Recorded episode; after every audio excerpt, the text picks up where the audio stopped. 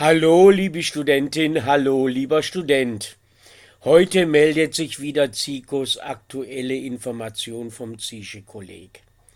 Wir beschäftigen uns heute mit dem Thema Sympathie, Antipathie, Zuneigung und Abneigung. Wir beschäftigen uns wie immer in unseren aktuellen Informationen als Hörtext mit wichtigem Wortschatz, Grammatik, grammatikalischen Strukturen, wichtigen Verbstrukturen, Funktionsgefügen und soweit zum Thema passend mit Zitaten und Redewendungen zum Thema. Und nun zur Sympathie. Die Sympathie, Plural, die Sympathien, die Sympathie ist das Mitgefühl, die Seelenverwandtschaft, die angenehme, verbindende Kraft und Wirkung auf den anderen und beruht auf Gegenseitigkeit.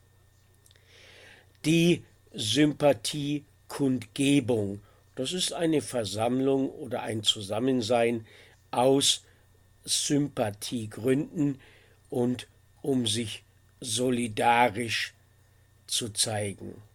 Man solidarisiert sich mit dem oder den anderen. Dann haben wir der Sympathieträger. Wir haben also den Sympathieträger.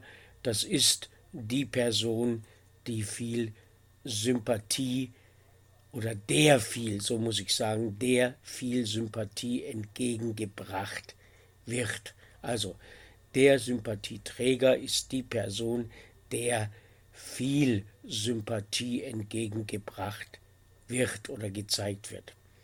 Dann der Sympathisant oder die Sympathisanten im Plural. Der Sympathisant ist die Person, die mit etwas oder mit jemandem sympathisiert. Dann das Prädikativ jemandem im Dativ sympathisch sein oder das Gegenteil jemandem im Dativ unsympathisch sein. Ich muss sagen, du bist ein netter Kerl, du bist mir sympathisch. Ich verstehe mich gut mit dir.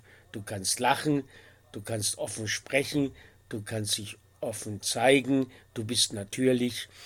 Deshalb bist du mir sympathisch dann kann man mit etwas oder mit jemandem sympathisieren, mit einer Idee zum Beispiel oder mit einem Gedanken.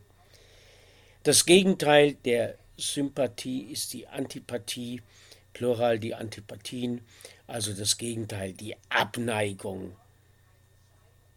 Die Abneigung von oder gegen etwas.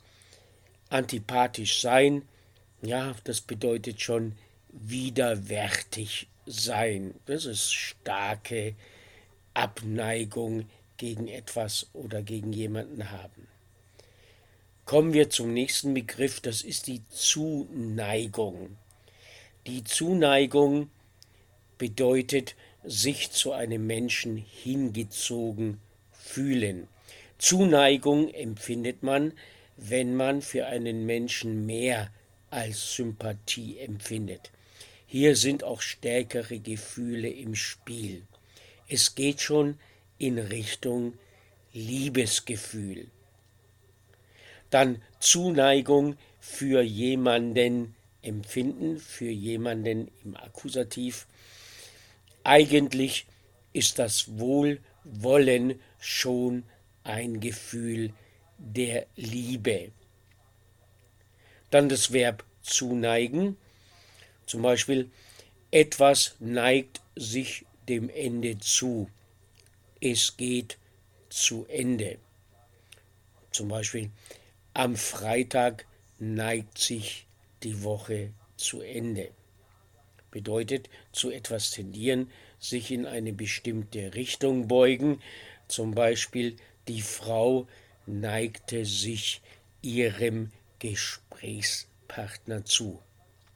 Also sie näherte sich in seiner Richtung, sie näherte sich ihm in seiner Richtung. Dann gibt es das Verb zu etwas im Dativ neigen, das bedeutet die Tendenz, die Neigung zu etwas haben, zu etwas tendieren. Ein Beispiel, wozu neigt der Mann, wenn er Liebeskummer hat, also Probleme in der Liebe, ein gebrochenes Herz, a broken heart. Ich frage Sie als Mann, wozu neigen Sie, wenn Sie Liebeskummer haben? Und ich frage Sie als Frau, wozu neigen Sie als Frau, wenn Sie Liebeskummer haben? Wahrscheinlich zu etwas anderem als in der Regel der Mann oder die Männer. Nun einige Zitate und Redewendungen zum Thema.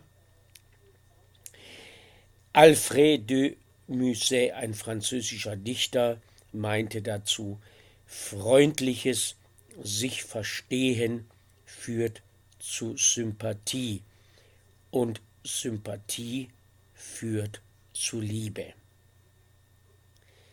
Henri Stendhal meinte dazu, je allgemeiner man gefällt, desto oberflächlicher gefällt man. Zuhören ist die höchste Stufe der Zuneigung. Das meinte Alfred Rademacher.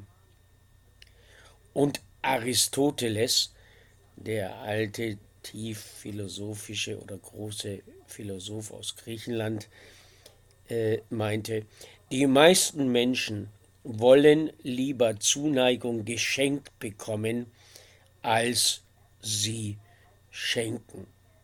Machen Sie sich über diese Zitate oder zu diesen Zitaten Ihre Gedanken. Sie sind es wert.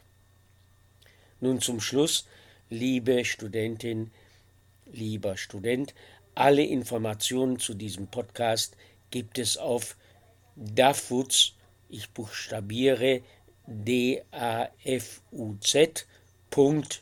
.wordpress.com com. Dort findet sich der Kontakt über E-Mail, Telegram, iTunes, Stitcher, RSS, Facebook und Twitter. Außerdem Patreon, um diesen Podcast zu unterstützen. Ich verabschiede mich, ich sage Tschüss, wünsche Ihnen alles Gute, bis zum nächsten Thema oder zur nächsten Podcast-Info vom Zische-Kolleg. Tschüss.